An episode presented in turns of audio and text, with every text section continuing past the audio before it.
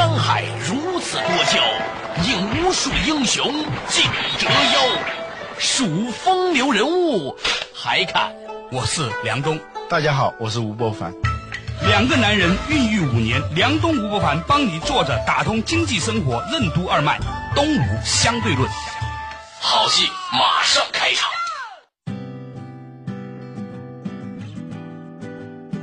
做打通经济生活任督二脉，大家好，欢迎收听东吴相对论。我是杨，对面的依然是二十一世纪商业评论主编吴伯凡。伯凡你好，大家好。最近啊，很多时候呢，我发现有一些曾经觉得还比较有钱的朋友。买个书啊，买个菜呀，都会算了。嗯，这些人可能在五年时间其实从来不会算这些账的。嗯嗯，突然现在开始在算账了。啊，在说幸福，对我们这些又不想赚大钱的人，也不想过苦日子的人来说啊，最大的幸福就是买菜的时候不问菜价，啊，买书的时候不是先看那个价格。以前买书是那样的啊，先看封面啊，然后看一看简介啊，再翻一翻，最后。看那个封底的那个价格啊，搁上去了。哦，你们那是那样的啊？对对，当时就在想，要有哪一天。看封面，看简介，不错，光往那个车里头一放，就好像在超市买菜一样，对一筐出啊，觉得那是最幸福的。而现在很多人不这么幸福了。对，现在中国唯一好的就是书价还比较便宜。嗯，我有时候在香港，一本书一百来块钱，你真的买五六本书，挺不少钱的。对，所以呢，大家抓紧时间再去买几本好书，是吧？那说回来，我们的重点在什么呢？我发现现在所谓中等收入阶层啊，嗯，出现了很大的困境。拆开来看呢，许多人呢。因为有点钱了之后呢，他生活下不去了。嗯，你叫你真的是说挤在很破的一个房子里面，嗯，然后呢每天挤地铁，嗯，一个开过车的人，你有一天不开车，很痛苦的。嗯，打车打不到。嗯，由俭入奢易啊，由奢入俭难。你被某种生活方式、某种生活水准绑定以后，稍稍有一点变动，你都会觉得特别不适应。啊，前两天我听一个朋友说，他的一个朋友来北京啊找一份工作。先呢找到了一个公司，那个公司给他开价呢是月薪两万块钱。嗯，但是呢这家公司有一个规矩，就是每个月啊只给你一万块钱，到了年底那一万块钱才给你。嗯，他就不干了，原因是什么？因为他买了车，买了房，一个月所有硬性的要支出的就已经超过一万了。所以他拿这一万块钱是没法生活的。后来他被迫又找了另外一份工作，这家公司只给他一万六千块钱，但是他认了。但是每个月都给，每个月都给。对我们说月薪过万是吧？嗯，能拿到两万的人都生活是这么悲惨啊。嗯，这个应该算是一个中等收入了吧？嗯啊，我现在关心的中等收入困境啊，还不是这个，这是跟个人生活相关的啊。一个国家如果越来越多的人进入了这种中等收入的这种状态的话，嗯，这个国家的竞争力就会大大下降，这是一个普遍的规律。此话怎讲？嗯，这个呢，原来中国没有的，嗯，是国外，比如说拉美，啊，过去呢他们的收入很低，劳动力价格很便宜嘛，这有竞争优势啊，啊，这就比较优势就来了嘛，嗯，什么活都可以干的嘛，嗯，在国际市场上所向披靡。后来呢？他们不行了，不行的原因是什么？中国作为重要的一员进入了整个世界的贸易市场，啊，那中国制造以极低的这种价格，一下子就把他们打败了。嗯。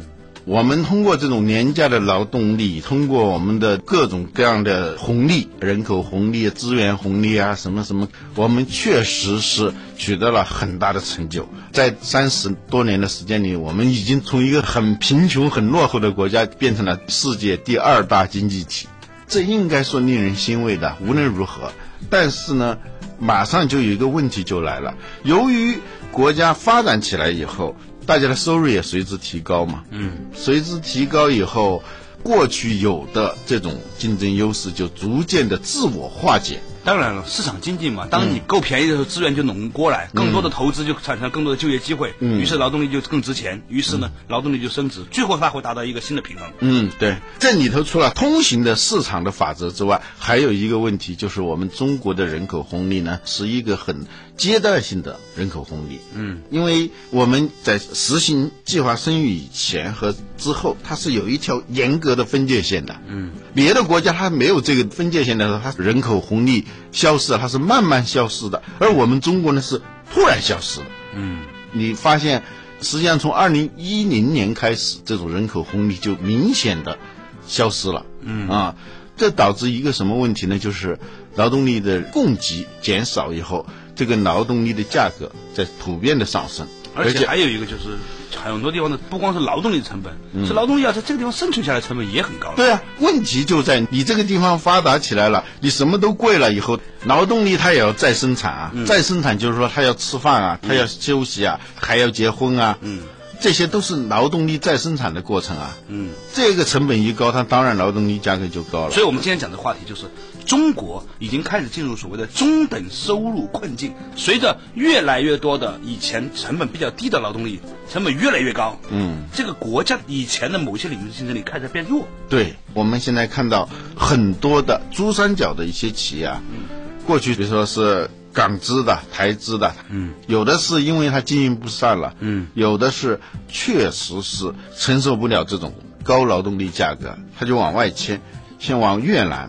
玩老挝、柬埔寨现在都是很厉害的。我们有记者去看了一下，他们现在开工厂的那个气势，有点像中国的九十年代的那种，就像讲那种呃那种架势了。嗯，富士康零七年末的时候去富士康的时候，富士康的人就告诉我，他们在越南的工业园区面积接近于现在的装三十多万人的这个龙华工业园十倍。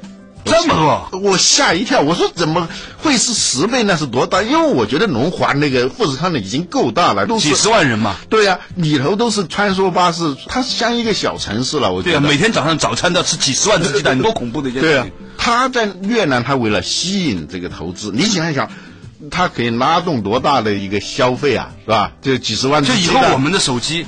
很可能是在越南生产。现在已经很多的这种产品，你留意一下，开始是越南，甚至是柬埔寨、老挝都有了。啊，赶紧去越南和柬埔寨买房子啊！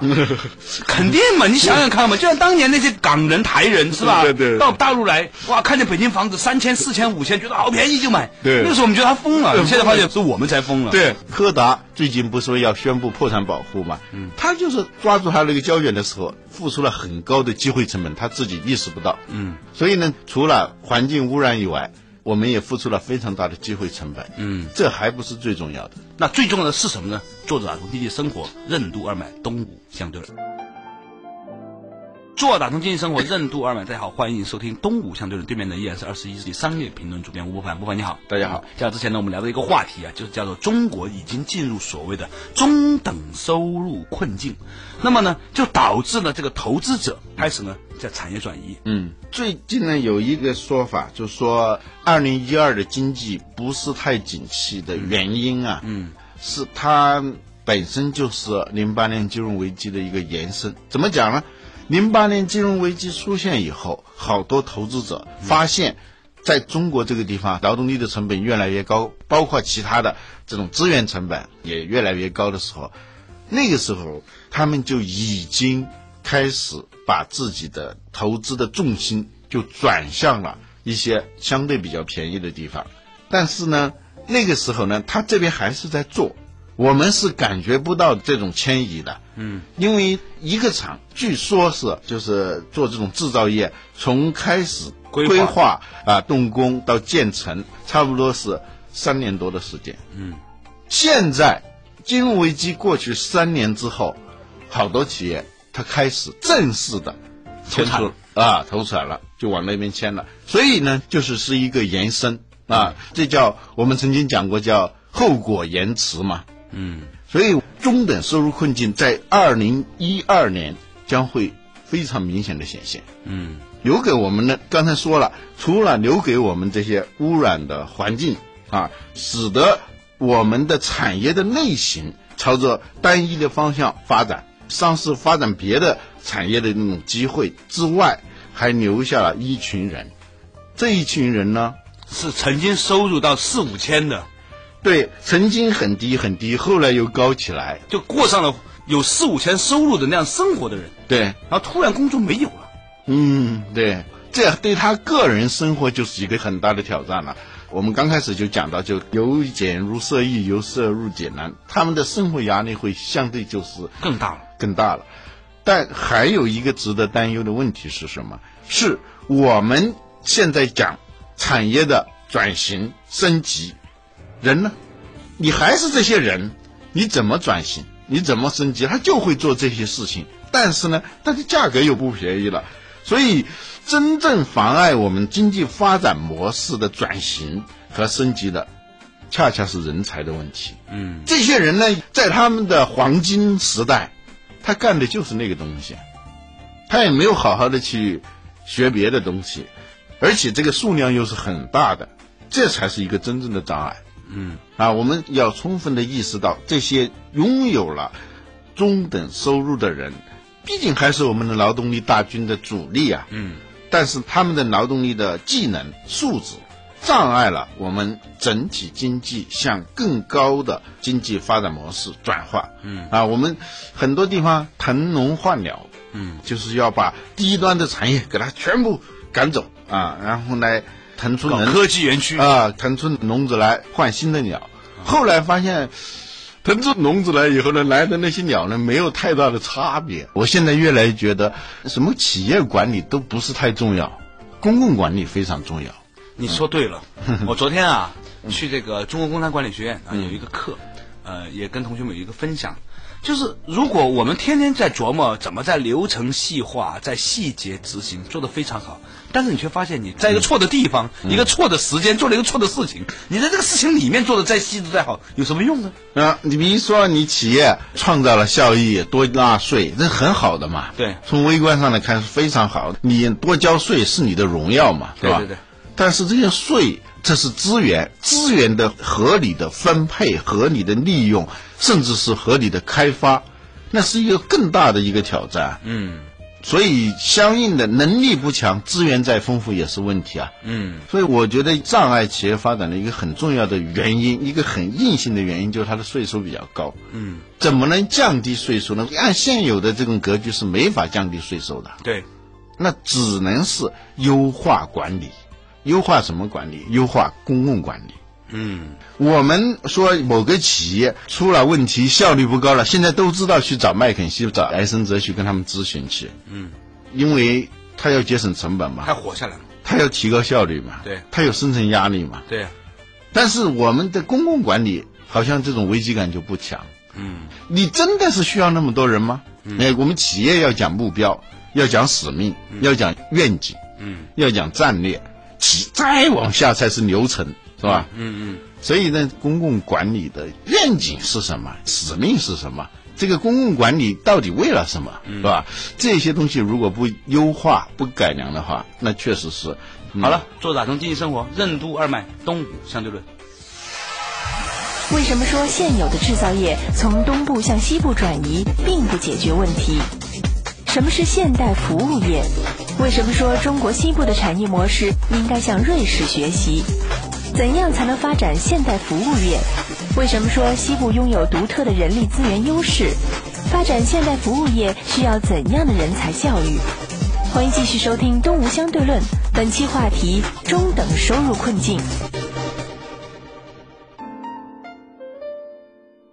做打通经济生活任督二脉，东吴相对论，对面依然是二十一世纪商业评论主编吴伯凡。伯凡你好，大家好。哎我是梁东。呃我们较早之前呢讲到一个话题啊，就是说国家进入了中等收入水平困境，尤其是华东、华南一带，所以呢，很多的企业呢在往外转移。它有两种迁移，啊。一种呢是在世界范围内迁移对。啊，就梯度转移，转移到越南，转移到老挝、柬埔寨，转移到啊东南亚这一带；还有一种就是在中国的内部也进行梯度转移，就从东部往西部转。但是这个事情就引发了我的一个讨论和思考了。嗯，以前呢，八十年代的时候，华东、华南，你圈块地搞个厂房也不是那么贵。嗯，现在你跑到成都，你跑到昆明，你跑到兰州，也不便宜了。嗯，对。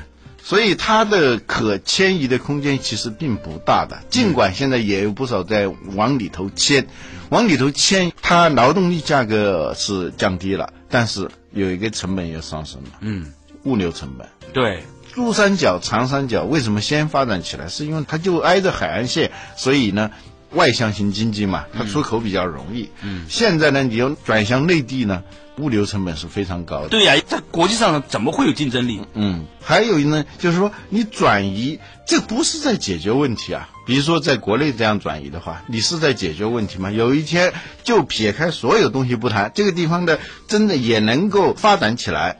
然后他收入上来了，到时候你怎么转移呢？传统服务业，就是如果你真的要赚大钱的话，就是把一个相同的资源，不管是自然资源还是人力资源，发挥到极致，产生价值最大化的话，应该是从产品经济转向服务经济，从传统服务业转向现代服务业。比如有什么东西是现代服务业呢？现代服务业的有个定义就是生产性服务业，比如说律师、啊，咨询公司、精算师、理财师，所以广告服务行业啊，这都是叫现代服务业，是吧？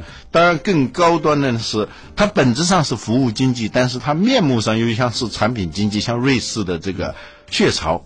嗯，雀巢它是一个产品品牌，嗯哼，但是雀巢这家公司呢，它提供的其实是服务，它主要是技术和管理、品牌这三样东西的输出，它实际上它是自己不生产。它 不生产的，它也没那么多的资源来生产这个东西，是吧？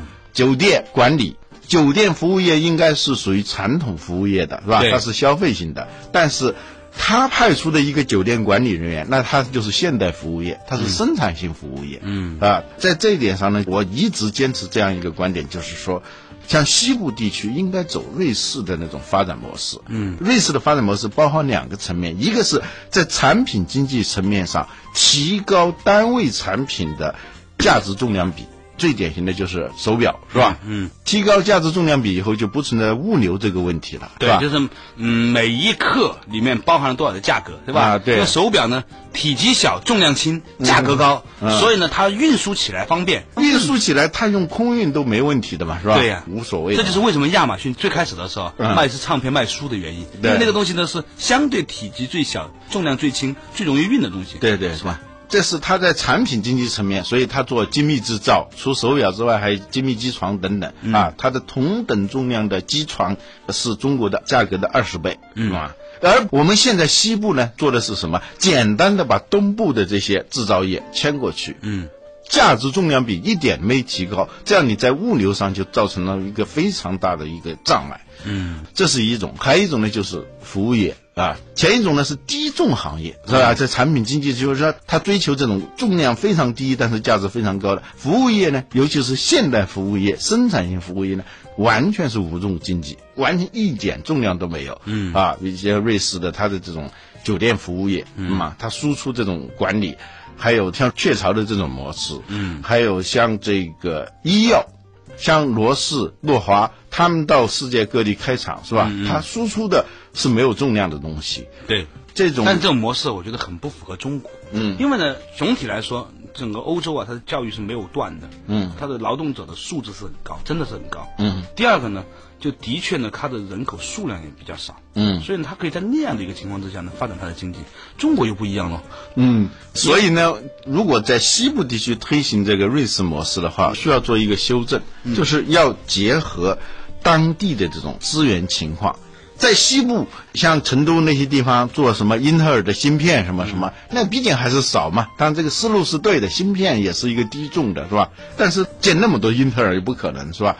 但是有一点就是说，到了成都以后，你发现他们拥有的那种资源，绝不仅仅是那个地方的什么山清水秀，那些人，对啊，这个东西很有意思。我发现呢，中国哈、有几个城市的建筑是比较难看的。呃，最大的几个城市，呃除了上海以外，都是建筑很难看的城市。嗯，反倒是，你去到很多很小的二线城市啊，嗯，常州啊、常州啊，嗯，还有一些包括成都旁边的小城市啊，嗯，你都觉得干干净净、雅雅致致的。嗯，你会发现这个是另外一个问题，嗯，就是他们的整个民间的那一种的审美能力啊，嗯，还保持着。这就是我要说的一种我们看不见的资源。比如说，有的人很有审美情趣，这个啊如果在一个纯粹的低端制造业里头，你是看不出他的水准来的。农村里头两个孩子，一个呢健壮一点，一个弱一点，但是他审美情趣高一点。这个到一个工厂里头，那显然是健壮的那个他要挣的钱多嘛他的更有优势嘛。但是这只是因为你的这个评价体系的问题。如果是你换一种的话，管个装修队什么的，那就不一定了。那就不一定了，或者是说他就是开个饭馆儿，嗯他可能开的干干净净的。对所以呢，你刚才提到一个很有趣的东西，嗯，就是说我们在搞服务业的时候啊，对于劳动者素质啊，除了这个我们称之为硬性的知识啊、能力啊这种以外啊，嗯，还有很多软性的你看不见的东西，嗯，就是美学教育、品格教育，人和人之间待人接物里面那种温和、温润，嗯啊，它让你觉得舒服的感觉，对啊，这些东西如果能够被发掘出来的话呢，才是。真正的服务业所提供的那种高级的价值，对而这个东西是什么？这个东西恰好是我们在上学的时候最糟糕的被挤占的东西。美育课、音乐课，嗯全部变成了数学课和语文课。嗯我小的时候就这个样子的，我觉得很可悲对的。，我觉得啊，就是说古代啊，他那个科举啊，他再不怎么样，我觉得他有一个很重要的，起码写字啊写的好看吧？它是一个综合素质的。对呀、我们现在都是做那个标准化试题啊就涂一下，这个和那个过去用毛笔把你关在那个贡院那个小地方写一天，完全是不一样的。这个就是说，这种书法里头，它要求的就你刚才说的很多的那种素质，都包含在里头。对呀、说起来这个事情啊，邓康炎先生以前我凤凰周刊的同事呢，他做了一本叫做《老课本》，嗯，以前的老课本。他说呢，有一篇课文是这样的，大概是这样意思：两只牛在吃草，两只羊在吃草，一只羊在看花。嗯。这是小学一年级的课文，以前的。呃。他说这篇课文说什么？连畜生都知道，吃完草之后要看一下花。这就是差别。我讲的就是这个东西。就是如果我们的劳动者没有这样的能力的话，谈什么产业升级？你还搞酒店管理，连在哪个地方插一朵花你都不知道，你还搞餐厅管理，你还要搞这个服务业升级，那个脚都不知道跟人家聊天聊什么。我跟你讲，你就是捏脚，这好像是很初级的服务业了。对但是你要真的做得好，那是很难的。我跟你讲一个故事嘛，老吴。嗯，有一天我在深圳机场，飞机晚点，我就去捏脚。一个女孩子上来呢，一边帮我洗脚的时候呢，一边在跟我聊最近市面上卖的几个不同的《黄帝内经》的版本怎么样，嗯道德经》怎么样，她怎么看这个事情？一个女孩子哦，我很诧异，我说你这样的人，你怎么会来捏脚呢？她说我小的时候，我爸我妈就给我看这些东西。后来呢，我在我们宿舍里的时候很无聊，大家的同事嘛，晚上男生女生就出去宵夜。他说我就一个人在宿舍里面，没事儿就看这个事情。嗯，然后呢，他说我其实可以不用做捏脚的事情，我可以做个别的事情，但是呢，我很难有个机会。跟一个比我的社会阶层高很多的人，嗯，长达半个小时以上聊我想讲的事情，我发现捏脚这个事情很容易。哇！我当时就我说你在哪？我要把他挖到我们公司去的。后来他想的太麻烦了，从深圳弄到北京来，后来就很感慨。过了一个月之后，我再去那个地方捏脚，嗯那个女孩子就不见了。啊，我就问他们，他们说被人挖走了。嗯，所以这是说明什么？嗯，只要你心里面有万千世界，嗯，你哪怕是一个洗脚妹，嗯。你很快你也可以开一个洗脚城，你也可以转型升级。啊所以转型升级啊，真的是要从从小学教育开始，对从娃娃抓起。不要再去挤占他们的音乐课、数学课，也不要让他们光是为了考试而丧失了那些东西。嗯，好了，感谢大家收听今天的《动物相对论》，下一期同一时间再见。